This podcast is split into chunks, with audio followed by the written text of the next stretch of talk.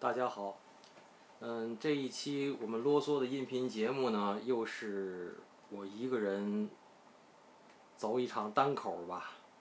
因为宁老师在暑期之间他是比较忙，任务比较繁重，然后安娜老师要照顾老人。我们一直说忠臣孝子人人敬，咱们也在节目里祝愿安娜老师的这个呃家里的老人身体康健，早日康复。那么这期呢，我是想了很久啊，就是当我决定一个人去做，所以我是做了一个全新的尝试，就是在喜马拉雅平台的喜马拉雅自己内置的录音模块里头来做这个节目，这样我就可以自己稍稍微的编辑一下，然后嗯不不用安娜老师任何的助力。嗯，想来想去，我想做什么呢？我原来一直想做的那些系列，那些系列呢，一集放不下，而且呢，我还是觉得不够成熟。所以最后想来想去呢，哎，终于想到了一个比较有意义的点，是这样子：一个我家里的长辈，呃，前几个月过世了。他过世那几天呢，我非常的伤心，因为我是一个恩怨非常分明的人，就是既记恩也记仇，嗯，所以他对我的恩情我都记得。呃，我正好拿出这期节目来，哎，于我私人来讲，于私呢，我拿出一个整期的节目来纪念他；于公呢，我觉得他的故事呢，以前我听乃大锦讲崔大师的时候，就我就一直说，我说崔大师也是很好了，就是我就当他说的是真的，呃，但是跟我这个长辈我喊舅舅的故事比起来，第一，出场的人的重量级不够，您们接着往下听，我今天这个故事里的所有人，我必须要把他们的姓改掉，名字有的能漏，有的不能漏。呃，但是你们有心人，你们给我发私信，朋友认识我的，你们去来问我，我会言无不言，知无不言啊。但是呢，嗯，这些人呢，都是能百度的历史上，历史上的名人、达人、贵人、望人都有，呃，还有包括我这个舅舅这一生的跌宕起伏的。他的经历啊，都不是故事了，我说的都是真事儿。嗯，绝大部分的情节都是他亲自给我讲的。嗯，我觉得比艾大锦讲的崔大师有过之而无不及，所以我就用这期节目，一个是给大家多分享一些，我最后吧会说一些关于他的故事，我的感悟。嗯，可能会有点大不敬，但是我比较。愿意真诚，我怎么想的就怎么说。嗯，第二呢，就是于私，我要用这一期节目来纪念他。故事从哪开始呢？故事从他的爷爷开始。我这个姑且呢，我就喊他姓孟。呃，他们家那真的是就是名门望族。这个名门望族这些。我总说这个 old money，它一定从 new money 开始的。这 new money 怎么来的？往前倒，每个 new money 它的经历都不会特别的那个，否则你这个财富的一个超速的膨胀和积累，它没有超乎常人的、超乎常理的那些经历是不可能达到的。所以我这个舅舅他的爷爷呢？的父亲，也就是说，我这个舅舅的祖爷爷呢是个船工，我就给他们家起姓孟吧。这个孟家的这个祖爷是个船工，然后生几个儿子，其中这个儿子呢，呃，就生在大沽口，就是咱们的塘沽，天津的塘沽。呃，小时候呢就很老实，但是非常有眼力见儿。直到他去上了天津武备学堂，然后这个一八六二年生人，就是我说我这个舅舅的爷爷啊，一八这个九五年就投奔了袁袁世凯袁大总统，然后就在袁世凯的这个小站练兵里边就成为了骨干。呃，然后呢，他在这个袁世凯的身边的幕僚里边有一个他们同姓同宗的人。这个同姓同宗的人呢，哎，一刀家谱，哦，还是我远房的这个这个侄子什么的，就又跟就袁世凯去举荐，所以他就升职升得很快，而且一直是跟这个袁世凯走得很近。然后。一九一六年啊，他是一八六二年生人，一八九五年这个投靠的袁世凯，一九一六年他就九月份已经就是直隶督军了。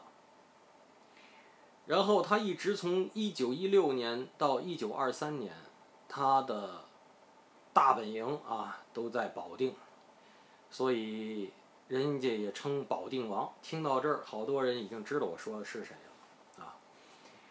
呃，这位，他在历史上有很多很有名的事迹。就我这个舅舅的爷爷啊，第一呢，就是他贿选，一九二三年贿选，呃，贿选以后呢，因为冯国璋死了，所以他就贿选，然后最后当了大总统。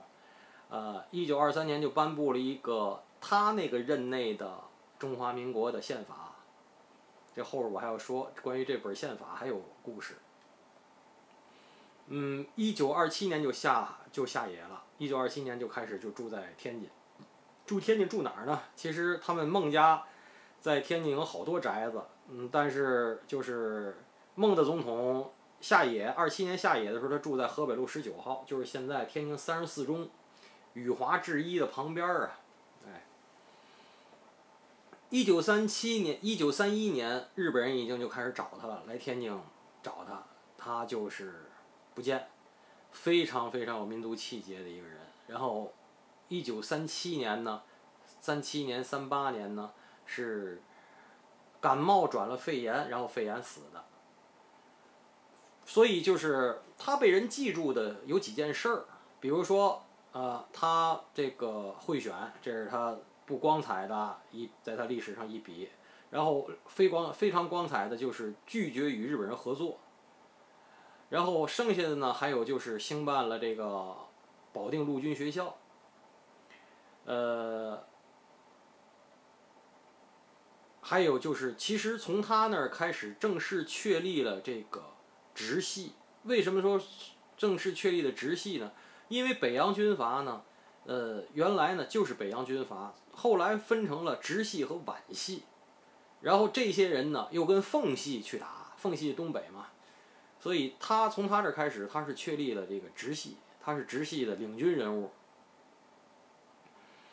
当然了，这个人嘛，对吧？这个就得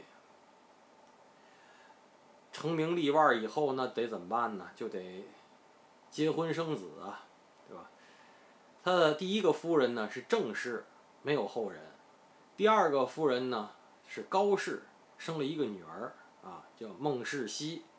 哎第三个夫人呢，是陈夫人陈涵蕊，这个生了一女一子啊，一个是这个孟世英，然后啊孟世贞，然后还有一子呢，就是在历史上比较有名那个孟世月。呃，第四个太太比较厉害，第四个太太生了一女两子，这个刘凤伟，这个刘太太，刘范刘太太一直也是。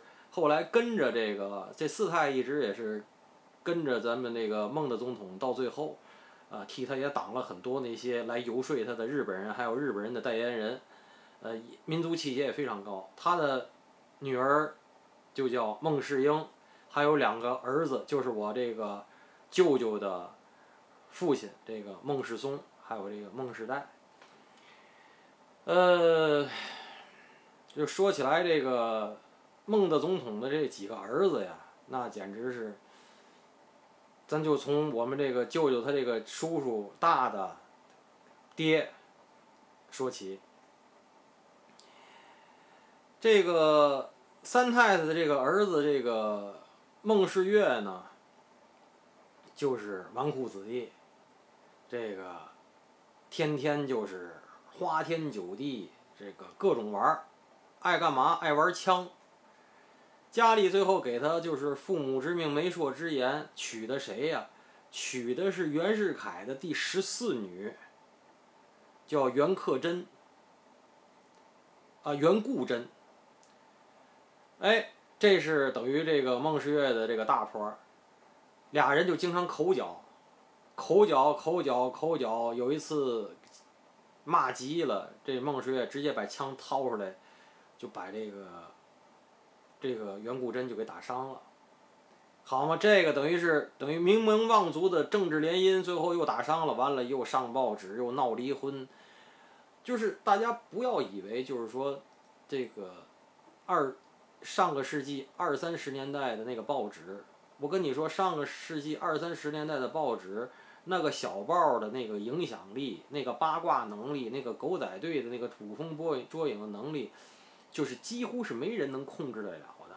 那是你现在是无法想象的，所以为什么会有阮玲玉她自杀呀？就是说那些人，他们的那种就是捕风捉影，而且就是说，呃，变相促成了一种另外的新闻自由，就是你只要这报纸卖得出去，他什么他都敢写，真的假的都敢写。他哪怕我最后我写完卖的很好，回来我再道歉呗，你再告我，我再道歉，我反正那报纸卖出去了，对吧？郭德纲讲话，你给我那代言费，我那藏币还有，我钱都花完了，对吧？所以那会儿是反向的，造成了一种新闻自由，最后就把婚也离了。这个就是三太生的那个很有名的这孟世月，这个我们舅舅喊大爷。这个他的这个亲爹呢是四太刘凤伟生的，这个孟世孟世松。这孟世松呢个矮，所以我们这个这个孟舅也是个不高，不到一米七。呃，他这个他这个爹就是，哎呦，就是，第一滑冰特别好，就是原来天津五大道的这些公子哥啊，讲究的是一件事儿，就是说啊，这个夏天要游泳，冬天要滑冰，就是游泳池你也会游，海河你能对穿对过，就是野泳也能游。冬天呢，海河冻上咱就滑冰去，打冰球、滑冰，然后。穿上衣服就干剧，打保龄球、跳舞，就是他们这个这些少爷高子就这些活儿，就这些事儿。哎，这个这个孟舅他这个爹就是滑冰是一等一，在天津就是挂得上号的。然后呢，人生最辉煌的时候呢，是一晚上推牌九，推出三座小洋楼。就是三个 single house，三个独栋就推没了，所以他的人生，他后来给我讲他爸爸，我就是听着，我就跟他说，我说您啊是没看过这个《活着》这小说，我说您要看过《活着》这小说啊，您爹是这个《活着》这个真人版，而且你，您爹比那个福贵可厉害，因为福贵他爸爸最多就是个地主，你爸爸的爸爸那是那是大总统啊，对吧？那那那这数量级差忒多了，所以呢，这个。我们这孟世松这位这位先生呢，没等解放，就是呃民国他们叫光复啊，就是把抗日完事儿了，他已经就没什么钱了，就没钱了。没钱了以后呢，哎，到这个解放了以后，四九年，四九年完了，五零年不就得划定成分吗？好人说，这大总统的儿，对吧？怎么划好？最后给画一城市贫民，因为身无长物啊，屁毛没有，穷的叮当响，也没工作，坐吃山空。他那媳妇儿早就看他不顺眼，他媳妇儿姓周，就是我们这个这个孟舅的这个亲妈，早就离开他了，就先是下南洋，先是去，呃，去了菲律宾，又从菲律宾去了越南，在越南啊播了一阵儿，当了一阵儿电台主持人，咱也不知道怎么回事儿，后来就落在了香港。六几年以后就在香港，后来又去了温哥华。就是说，咱接着说。然后呢，这这这，我说这个孟日松就是这个我们这个孟舅他这个亲爹呀，就是四九年、五零年就已经没钱了，就是孟毛没有，也没工作。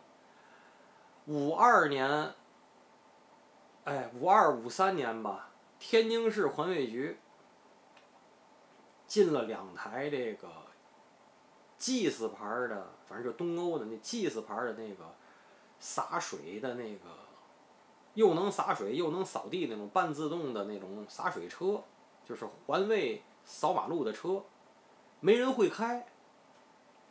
哎，有人就提建议说这个曹大少。这个谁，这个，这个谁，这孟大少他们家这这天天在家蹲着呢也不行。他那车以前呢，天天弄个敞篷车呢，那车里坐着都是女的，对吧？那多好。那个问问他，好，一问他干没问题，按月发工资。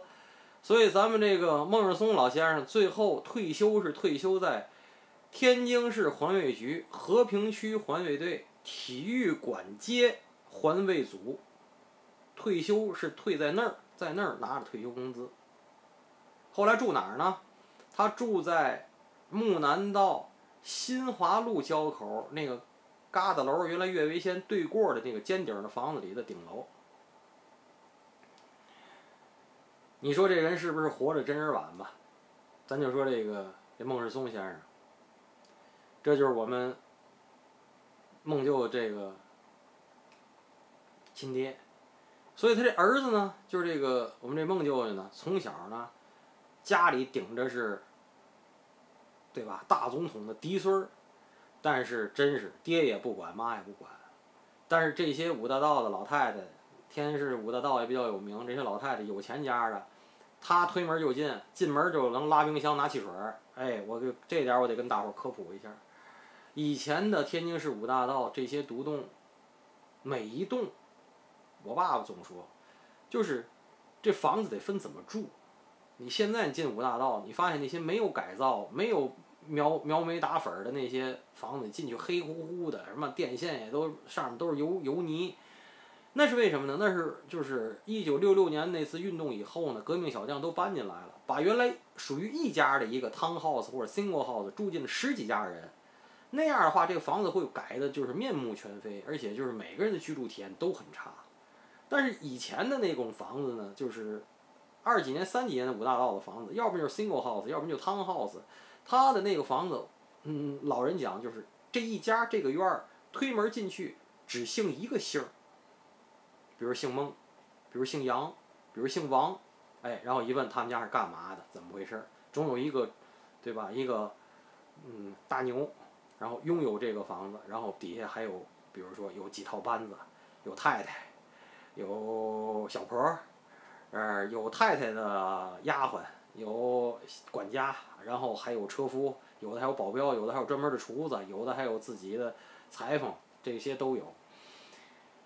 那而且这些家一般为了怕让这个劫匪绑票的盯上，一般都是走侧门，大门是来客人才开。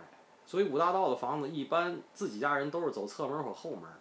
哎，那个像我们孟舅这种，就是后门不开门，敲门翻墙都进，进了也认识他，一看就一乐，就直接就拉冰箱。那厨房里一定有一个 GE 牌的明和业的那个冰箱，电冰箱。以前不是，以前是要运这个天然冰冰的下边儿。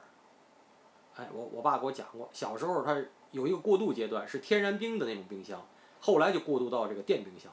声音非常大，但是永远就两个事儿，一个是这个拉门的这个拉环上面有一个固定死的一个起汽水、起啤酒的一个起子，你也就是说这汽水从冰箱门里拿出来，然后在那个冰箱门外头咔楞一开，哎，这就算行了。我就问问，这样的生活咱们是从多长？咱们在一九几几年才实现的？一九二几年、三几年的天津的五大道。就是这样的场景，所以我们孟舅打小就是吃百家饭，虽然是野孩子，哎，就是这样，长得非常漂亮。这个相片我就不找了，这个个矮，但是长得很漂亮。然后呢，这个又爱登梯爬高，后来就找了个机会就跳舞跳舞跳舞，嘿，就进了这个北京中央芭蕾舞团。中央芭蕾舞团那会儿啊，还有武校这个设置，他学习又楼，所以他进的是这个中央芭蕾舞团的学员班。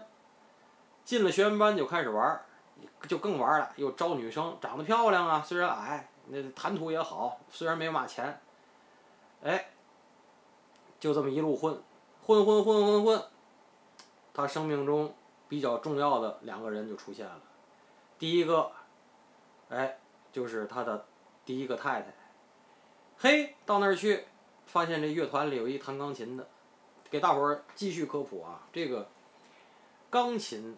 在交响乐团或者伴奏的这种舞团，像像孟旧在这个中央芭蕾舞团，他们的交响乐团是没有钢琴这东西的，就是因为你跟交响乐团在一块儿，除非排练，你模拟哪个声部啊什么的，这是可以的，但是你这手得特别好，所以他的这个头一任太太，他的手特别好，就是伴奏的时候，所以你如果出现在交响乐团里的钢琴。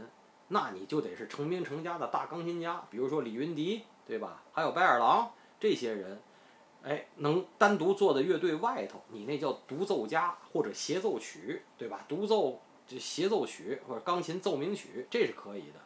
呃，交响乐队里没有这个配置。哎，一看好，这个女孩是还是天津人，哎呦，再一弄好嘛，是。因为天津五大道呢，也专出这个医生名医，哎，呃，结果这女孩她父亲呢是跟我的爷爷齐名的天津的两位妇产科名医之一，哎，他们家姓穆啊，姑且姓穆。这女孩是这家这个穆家的独女，好吗？这穆家这剩下这些孩子呢，基本上都是干都是干医疗医医学这块儿，都是大夫。就这闺女是弹钢琴的，而且是在中央芭蕾舞团里弹伴奏。好嘛，俩人就是迅速的堕入了这个这个什么这个温柔乡。为什么呢？因为这女孩啊，从小因为是独女，这个家里头就特别宠。这个穆家他们是福建人，苦巴苦业的上协和，协和毕业又参与创办这个协和医院，然后在参与创办协和医院之前，自己就。就是开业，我们叫开业，就是他自己就是行医，行医的话就是老公看病，老婆抓药，这钱就全挣了。在五大道已经自己有自己的独栋了，而且这个穆家呢，他们有名是有名两条，第一呢是这个妇产科的这个这个这个穆院长、穆主任啊大主任，呃是擅长这个妇科的这个病理分析。确实是在当时的全国是最高水平，哎，他不是手术类的，哎，我的祖父是手术，然后呢，呃，他们家第二个在有名的呢就是这个机油，这个龙飘，现在我说到这儿啊，大家应该就知道我说的是谁家了。然后呢，这个我们这梦就就跟这个这个谁这个穆家的这个闺女就要。结婚，结婚的时候还是遇到一些阻力，为什么呢？就是说，哎，这个孟家虽然是大总统，但是这个孟舅他爸爸这个名声也在外，所以就是又没钱又穷。可是呢，这个谁呢？这个穆家这个独女呢，就是爱，就是爱他，就是觉得他又漂亮，谈吐又好，没钱又怎样？咱家有啊，对吧？咱也不缺钱，咱也不那嘛，俩人就结婚了。结婚以后还就生个儿子，那儿子非常丑。但是就是特别聪明，特别灵。我一会儿我再讲，接着讲他儿子的故事。这是第一个，他遇见生命中的第一个重要的人，就是他头一个太太。我们这梦就是遇见第二个，这个 改变他生人生的人呢，就是这个刘某堂先生。这个刘某堂先生呢，咱得重点说一下啊。刘某堂先生是辽宁的盖县的，呃。嗯，最红的时候啊，刘某堂先生是，嗯，北京文化部挂名儿，呃，然后是咱们第一夫人钦点的那个红色青年军那个样板戏的，那个洪长青的御用扮演者，然后也，一九八三年入狱，就是因为他的这个之前的所有事儿，当时判了十七年。这刘某堂他为什么做了？他为什么会判的这么重呢？就是就是因为从一九六六年那个事儿开始以后呢，他就做的非常过分，而且呃，就在当年一九六六年，呃，他们把这个中央八尾团的艺术指导，这个可以说真名，就是咱们小时候音乐课还学过，这《渔舟唱晚》的那个作者叫黎国权啊，就揪出来斗。列非打即骂，就是揪出来斗斗的人家那个人家，最后直接回家自个儿就上吊了，就上吊了，就上吊自杀了。所以这个这刘刘某堂先生，那是咱们第一夫人当年第一夫人的干儿子，那简直那就是，那真是欢喜谁就是谁呀！按阿 Q 讲，那是真人版的，玉树临风，对吧？又好女的，那不就金风玉露玉玉相逢嘛，对吧？那太好了呀，那就，所以。他最后才能一九八三年进去判了十七年。咱们孟舅呢，就是这个刘某堂的马前卒。为什么呢？因为孟舅这个第一个矮，长得漂亮没用；第二出身不好，所以呢，演这些样板戏呀，永远跳这个匪兵甲、匪兵乙，凑不上钱儿，那只能靠这个上蹿下跳，给给刘某堂。这个打杂有眼力见儿才能红啊，才能不受欺负啊，所以这也是一种，当然是他个人的选择，这个绝对没错，这个我不能说他，我也没说过他，但是我有的我自个儿大不敬的这种分析啊，我估计也有一些听众会同意我说的，也有人会不同意我说的，所以他就做了刘某堂的马前卒，这个打人骂人肯定也是少不了的。然后这不就他跟他太太生了个儿子，然后就进入了一九七几年代嘛。一九七十年代初，刘某堂已经就不行了。就是你这个人呐，各领风骚三五年，咱们钱老大说的还是对的。就是说，你再牛逼也牛逼不了几年，尤其你又干的不是对的事儿，对吧？他就不行了。不行的时候呢，那他这些马前卒、这些虾兵蟹将就更不行了，对吧？那孟舅就觉得这情况已经非常不理想了，你知道吗？然后就，反正就是挺挺郁闷的，挺郁闷。以后呢，嘿。有一人，那会儿就是七二七三年，就是就有开始有点松动了。就有一人呢，就从香港回来，是来出差还是什么的，就跟他说：“哎，那个谁，那个吉信，我见着你妈了。”他说：“是吗？你在哪儿见着我妈了？”说：“那个在香港。”怎么回事？怎么回事？哎，你妈好像还不错，是那个。哎，我们这就记住了。哦，行。那个。好像那个人呢还要回香港，我们这，我们这舅舅就回家就是，炮制了一封信呢，哎，写了封信，写了封信以后，就有一天就把那人叫出来了，说您还回香港对吗？好嘞，那个您啊替我带封信，人家那人就以为说你是不是想让我再替你带封信找你妈妈？我未必找得着，人我我们这舅舅说不是。你呀，甭管了，你把我这封信带到香港，带到香港以后呢，在香港给我贴张邮票啊，给我寄回来。那人说：“那简单，甭管了，那个那个信甭管了，这也没有嘛犯忌的东西，你就拿走了。”我舅舅就回家等着了。过了几个月呀，那会儿信也慢啊。过了几个月，好嘛，有一天保卫科找他了。保卫科找他说：“那个寄信来一趟，那个说什么事儿？那个保卫科，啊，他就去了。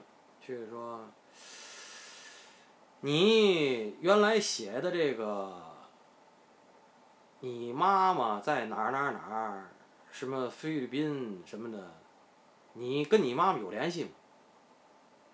人家就就知道怎么回事了呀。那就那信来了，说我不知道他现在在哪儿，我跟他没有联系。”啊，这个因为那会儿海外关系是丢人的事儿啊，我跟他没有联系，啊，那保卫科咵把信掏出来了，因为那会儿这种海外来的信，就保卫科要先看先审呢，拆开了。你妈妈现在在香港，说自个儿病了，那个想见你，你怎么想？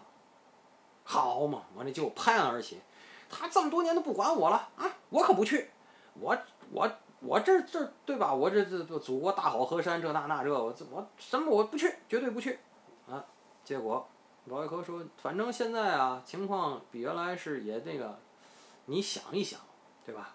如果你想去呢，咱们其实是这个政策上面还是可以给你优待的，而且呢你会这个那会儿还叫什么？这个港澳同胞海外侨胞嘛，对，那么说嘛，港澳同胞海外侨胞，咱们要团结大多数。你去回来能不能连你妈都劝回来？我不去，我就绝对不去。这大哥，完了就这么这谈话就结束了。我那孟舅给我讲话，我回去，我连他妈自行车都卖了，赶紧跟媳妇儿子说，我先去，去完我再再把你们俩接过来。其实根本他也没联系上他妈。他也没有他妈联系方式，是后来再去香港又遇上了他妈，完喽，哎，就 口头杜省买了票，然后就去了香港。好，去了香港，然后又想辙，又把媳妇跟儿子弄出来了。好嘛，最后怎么都不行，他吧教跳舞，那教跳舞他那本来也没跳主角。业务还行，但是那么回事儿，哎，他老婆这穆小姐教琴行，教琴特别好。这教钢琴这东西呀，真是就是说，你一弹你一教，那家长那学生就太明白了。然后你再收的便宜点儿，俩人就买楼花，然后就是比如这房子涨了吧，他就把这房子卖出去，再下那马骑那马，然后再就这个也没发大财。但是小生活还不错，没发大财。然后他那儿子就跟着他，那儿子后来还做了好多货儿，啊，中间我再讲。这个结果呢，曹舅就嫌这个这个这个这个这个挣钱慢，这不行，结果就嗯帮了一些有钱的女老板。啊有没有别的事儿，咱不知道，咱就当没有，然后呢，就在这时候呢，遇见了一个天津的老乡。这天津老乡呢，是他第三个改变他人生的人。这天津老乡啊，住阳道，在五大道外面那条道，不属于五大道，叫杜某树啊。这杜某树呢，也是没嘛钱，从天津港漂去的。呃，这俩这俩骗子就遇到一块儿了，说这天天咱俩怎么办呢？就属于那个马三立那相声单口里讲那一人怀里掖个碗，对吧？下雨能垫脚，平常能赊粥，就是注册个小公司，想骗骗这个，想骗骗那个，都没发财，一点都没发财。结果好嘛，赶上一个事儿，一九八五年。当时的这个上海的书记是汪书记，啊，呃，发院要盖一个就是第一个这个外资的大型的上档次的外全资的五星级酒店给这个上海就是重振雄风嘛。然后呢？左弄也不行，右弄也不行，上香港遇上这俩人了。好，这俩人一通忽悠，一通忽悠，忽悠以后，哎，最后我告诉你结果是什么结果吧？就是这俩人注册了一个公司，上海把自己的资金打到他这个公司，他拿这个公司以港商的面目回上海投资，然后就建成了一九八八年的那个静安希尔顿。你想想。那是什么情况？这可就发了。这个吉安希尔顿开幕的时候，哎，我们这个孟舅舅在三角钢琴前面自个儿还弹了一首曲子，那真是他人生的高光时刻呀。但是就在盖这个这个吉安希尔顿之前，他就已经发生婚变了。什么回事呢？他的那个秘书啊，这个人我喊舅妈。现在还健在，岁数也大了，但是呢，我们这个舅妈对我非常好，舅妈就非常爱他，哎，然后呢，这个穆小姐呢，虽然也爱我这个孟舅舅，但是这个穆小姐呢，因为从小娇生惯养，她是到今天也不会开车。我们到哪儿吃饭，她都是打车来。现在有 Uber 了，以前没有 Uber。我们在温哥华吃饭的时候，她是叫那种 round trip 的那种，因为出租车都得是，就是从出租车公司派车到你家，再从你家到你要去的地儿是要收双程车费的。这个她都是那样，那种很很那种老派儿那种人，到哪儿吃饭，比如说带瓶红酒或者带束花儿啊那种，非常有教养。就是我说我们这个孟舅这个第一个舅妈，我们喊。那也是家里的老辈儿，然后但是就是不会收拾屋子，也不会伺候老公，对吧？这个大伙儿都想象得出来，那种娇生惯养的人，他哪会伺候人呢？对吧？呃，永远都是买楼下的速冻饺子什么的，到今天都这样。这个遇见的这位我们这个新舅妈呢，这新舅妈呢是湖北人，后来到台湾，然后就是非常，呃，有懂事儿，而且，呃，会日语。会英语，会广东话，会闽南话，会上海话，然后本身又是湖北人，所以就对舅舅非常好，然后就就就离婚了。关键是，我们这舅妈自个儿也有一儿，一儿一女，就回家离婚了。然后呢，最可气的是，这舅妈她老公呢，当年还是舅舅干这个这个香港这建筑公司的负责工程施工的副总。你说，你说这个多神，就就爱我们这舅舅，就说你就想跟你在一起，然后就就给离了，然后他们俩结婚了。结婚以后呢，这不就静安希尔顿盖成了吗？不就有钱了吗？有钱了以后呢，我们孟舅就把这个自个儿的股份就卖了一部分，就是变了现了。那杜某树呢就没变现，所以杜某树后来呢，当然跟舅舅也。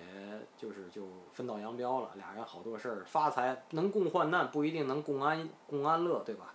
所以，呃，杜某树现在在在加拿大有一座山，自己，但是也是那种限制出入境的。哎，但是他那个岁数，现在健在不健在我也不知道了。舅舅讲话，他后来又骗了很多人，这个骗多少人，这个东西你是拿你是拿骗的人的人数衡量，还是拿？他自己拥有的财富衡量，好多事儿就没法说，所以就是杜某树，反正就是那样了。呃，杜某树就没卖，所以最后他的资产放大的倍数比舅舅放大的倍数要大。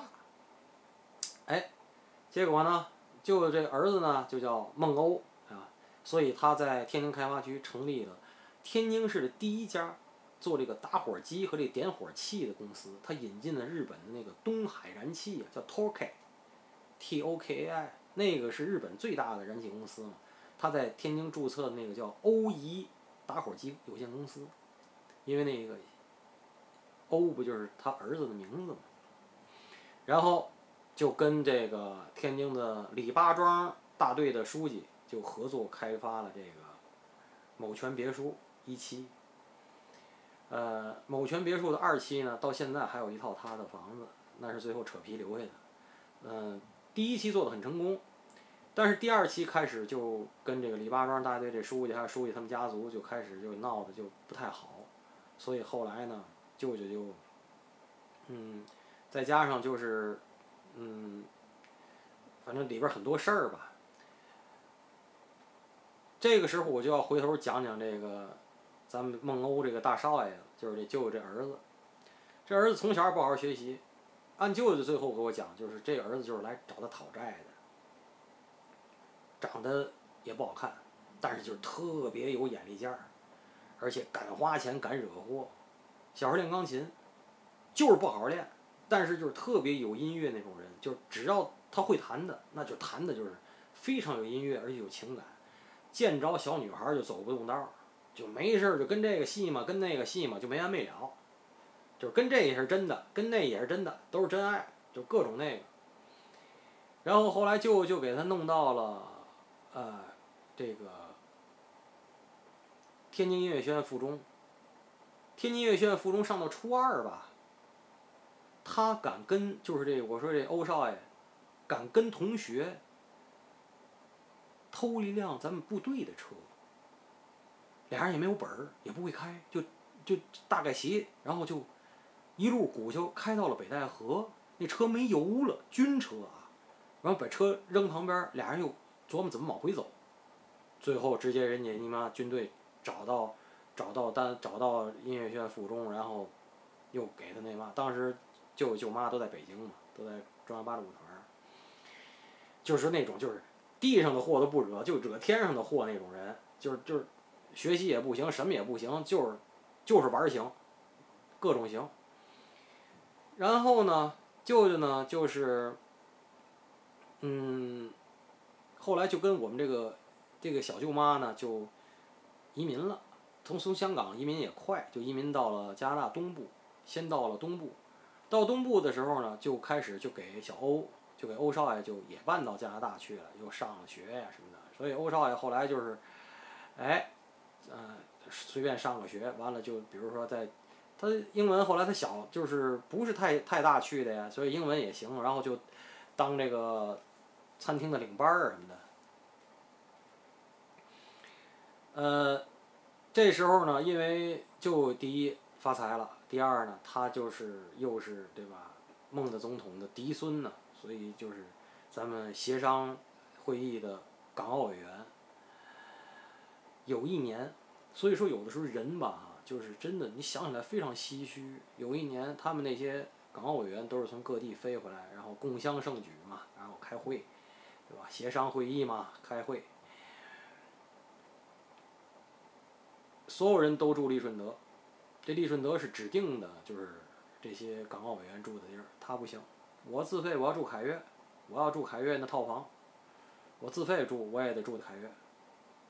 说那你住吧，你想住就住吧。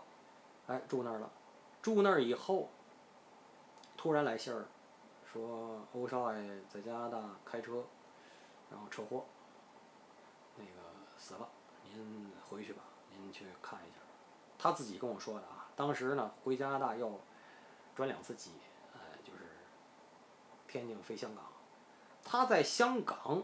他就没下了飞机，是人给抬下去的。那四那飞机不能说那机舱里剩个人儿，就人整个就瘫了，就动不了了。最后儿子那面他也没敢见，也不也不能也没敢见。那小欧是怎么回事呢？在加拿大开车，加拿大那些就是好多那些就是 highway 所谓的 highway 那高速路，第一没有护栏，第二呢路况也很不好。他是上桥，他上桥。没有瞭望，上桥枪道超车，对过来了一集装箱的卡车，直接就给他就给去了，死的还是挺那个的，啊，所以这一下儿，整个就把这个这个孟舅就打颓了。回来他就开始收他这些生意，北欧一打火机也收了，然后翠泉那边二期做的也不顺利，也收了，然后就是，哎，就彻底，后来又从东边。就搬到温哥华去住。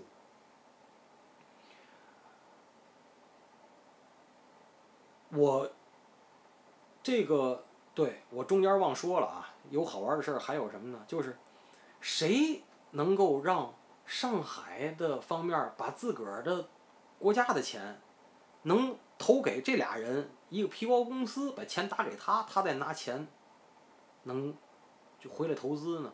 太牛了！这俩人哎，愣飞到上海，说通了这个汪书记给他写的保函。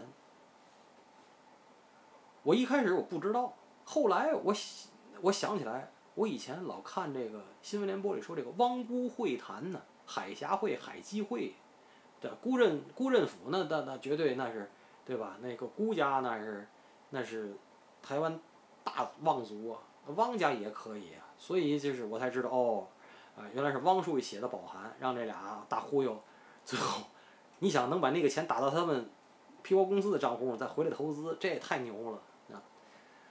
所以，我们这个孟舅就开始就是收自个儿这些生意，然后转到西这个西海岸住。我遇到他的时候呢是，嗯，两千年。因为两千年到温哥华去 landing 第一次 landing，呃，我身边有还是挺有钱的哥们儿了吧？他第一次去美国的时候就受到了人的很多帮助，就是因为如果在美国没有朋友，或者在北美没有朋友的人，你非常容易就是说受到人的帮助。有的是真的人的帮助，有的是教会的人的帮助。因为教会的很多人就是愿意你入教，然后给你传福音，然后那样对他们也是一种。嗯，可是我呢就免除了这些。然后我下了飞机，梦舅就带着我就看新车行啊，看二手车行啊，帮我去办开户啊，办那些那些东西很琐碎的。当然他是闲着，他嘛事没干。但是人家凭什么把人家时间给我用呢？我非常感恩。然后后来他又说：“你看我没有儿子，我就就看你就跟儿子似的这那个。”我说：“ 反正咱们在一块儿呢，就是就是，我是真得因为我喜欢你，我才愿意跟你在一起。无论是长辈儿还是平辈儿，我都是这样，我都是这个态度。我如果自个儿不喜欢你，我压着我自个儿脑袋喜欢你喜欢不起来。”所以我跟他相处的非常好，他教我打高尔夫啊，然后因为他的高尔夫打得不错，后来又因为他的政治身份，又因为他的所有东西，他还是什么天津高协理事，跟这些天津那会儿什么高尔夫频道的主持人那会儿出来吃饭都见得到很多人。然后呢，这个后来我就听说，反正嗯，他就是经常的就是不开心。啊为什么呢？因为他太太，嗯，我们小舅妈呢，把自己的整个爹妈还有他弟弟，一个家族都搬到温哥华去了，就人家在那儿就是一大家子，然后包括后来在在香港做事儿上班的那一儿一女的两个家庭也都叫来了，然后所以就曹就等于一外国秧，就就一外国秧，他就那样，然后最后他就老老愿意回天津，可是一回天津呢。小舅妈就管他，所以就是，反正挺那个的。再后来呢，他就是觉得他自个儿。我后来学心理学，我才知道，就是他老说他自个儿有病。医中心也看了，总医院也看了，泰达心血管也看了，他这儿难受北受的，这那那这的。然后，最后 我就说：“我说您这个，您这是一病性神经病，一病性神经症，就是您老觉得自个儿有病，一病症，其实您嘛事儿没有。”完了，他一会儿说这儿不行，一会儿那儿不行。完了，用用吃硝酸甘油嘛。咱天津泰达心血管那大主任就问他，说你爱吃生鱼吗？您这意思又挺有钱的那意思，吃日料什么生鱼嘛？说吃啊，总吃，我喜欢吃那个。您都吃生鱼，您吃什么深海鱼丸儿？您根本不需要，您就吃一一个一个礼拜吃两顿生鱼，什么都有了。就是他就是就是他的精神生活非常匮乏，物质生活是无忧的，所以就是他总活在他的过去里。我就因为他，我也觉得，嗯，我以后随着我也会越来越老，我也要避免，就是我遇见他哈，我为什么能把这个故事说的那么详尽呢？就是我遇见他，每次他跟我说的内容几乎是一样的，我每次能最后我的乐趣是在其中找点不同，我把我这些缺了的那些小窟窿，我最后能给他补上，这张网就越来织的越密，越来织的越密，我把整个这轨迹就都能给他给他凑上了。然后呢，直到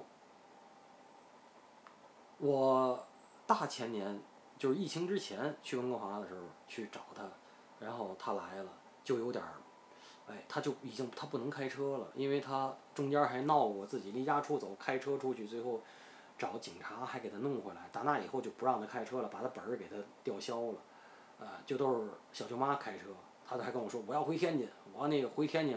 那个要你给我，你给我经济，我把钱放你这儿，你给我开开民宿，咱们开民宿，最后咱给开成连锁的，咱怎么着？我，那我只能就只随着他说呀。完，小舅妈说你就听他说就行了。哎呀，我说哎呀，那是我见他最后一面。精神还是非常好啊，精神很好，但是就是确实精神非常匮乏。除了那个之外，又开始，哎呀，我这个事儿，我那个事儿，我这个事儿，我那事儿。他中间呢，因为他岁数大。他的那个港澳委员那个，那个那个事儿啊，几年一届，几年一届，到他都是岁数最大的了，他还想连任，怎么办呢？所以最后您百度去可以百度出来，他把他爷爷的，一九二三年的那个民国宪法的的手写本儿，捐给了天津博物馆，所以又给他续了一届港澳委员，这个大伙儿是可以百度出来的，这是他的身边的一个义师。他在天津的时候住凯旋门，那楼下的出租都认识。哟，曹大帅要出门，啊，都这么喊。曹大帅要走，哎呦，曹大帅回来了。那他也很享受这个，这是一个。还有呢，就是他不从小在五大道上野孩子吗？他是个有心人，然后呢，后来回来又这个又投资招商引资又这又那个，当了港委员以后呢，哎，那个咱们同某部那个部长就找他说那个您这港商您这回来，您跟组织这块儿也挺这个这个向组织靠拢的，您有什么要求吗？他想来想去，就是我想捐条路。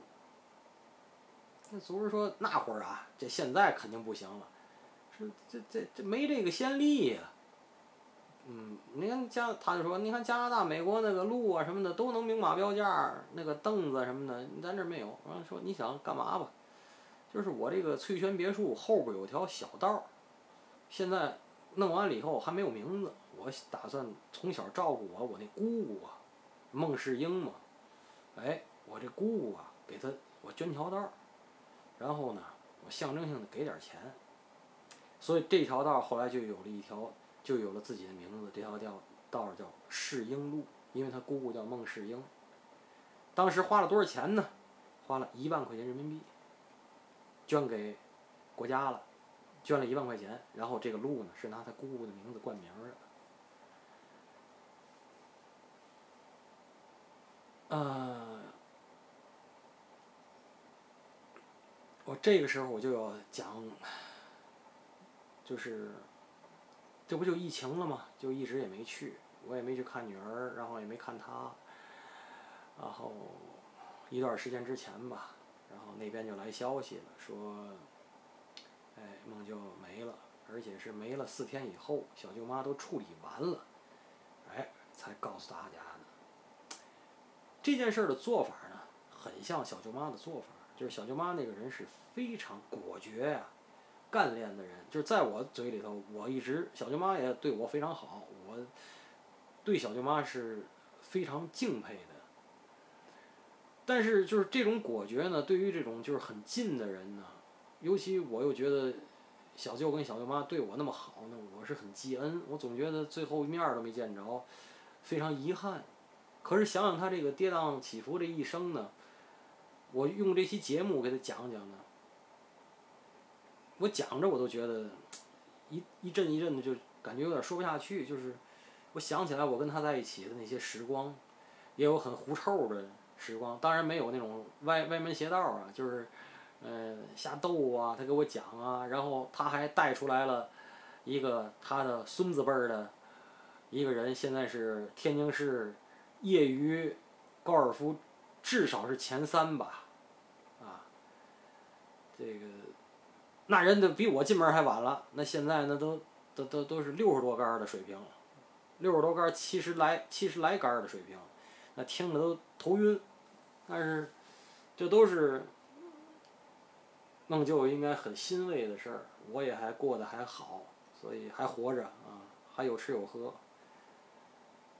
但是，孟舅舅还是个天津人，所以很多人都说说天津人杵窝子，我也承认啊。但是孟舅舅算走得很远的人，他走的那么远，有他主动的自我放逐，也有他被动的，就是被小舅妈这个对吧亲情绑架都可能，这个都这都是很正常的，小舅妈做的也没有错。我最后我就想说说我的结论，我不知道大家听了我讲的这个故事啊，大家会。会有什么感想？我大不敬的说吧，就是说，因为舅舅他爷爷、亲爷爷那是民国大总统，那是大军阀，大军阀，反正手上总得有点有颜色的东西。这种有颜色的东西，他一定会有有报应。所以这种他老说，你看我都没有儿子，我没有后代，这个东西。嗯，会不会有这方面的原因？但其实，孟德总统的晚年是非常有晚节的，而且又好写大字，然后字写的还不错，然后跟齐白石还是好朋友，就是那些这种这种往来无白丁的生活，还是还是非常高级的。虽然是军阀，还有就是包括就青年时代跟刘某堂在一起，这种东西，我相信他一定是深陷在时代的漩涡里。当然，你们可以说，就是说你深陷时代漩涡，你可以濯濯濯污泥而不染，对吧？但是，有多少人能独善其身，不当利己主义者？我真不确定。就是如果给我放一个第一夫人的干儿子给我当大哥，我会不会往前凑合？我也不一定。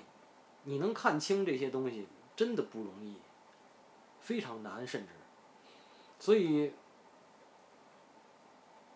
去做自个儿认为做的对的事儿，这就是这两天我一直在强调的，就是反正每个选择都是自己做的，哪怕回头看是错的，你当时那么选，你一定当时认为是对的，或者说是当时那些个选择里的最优解，对吧？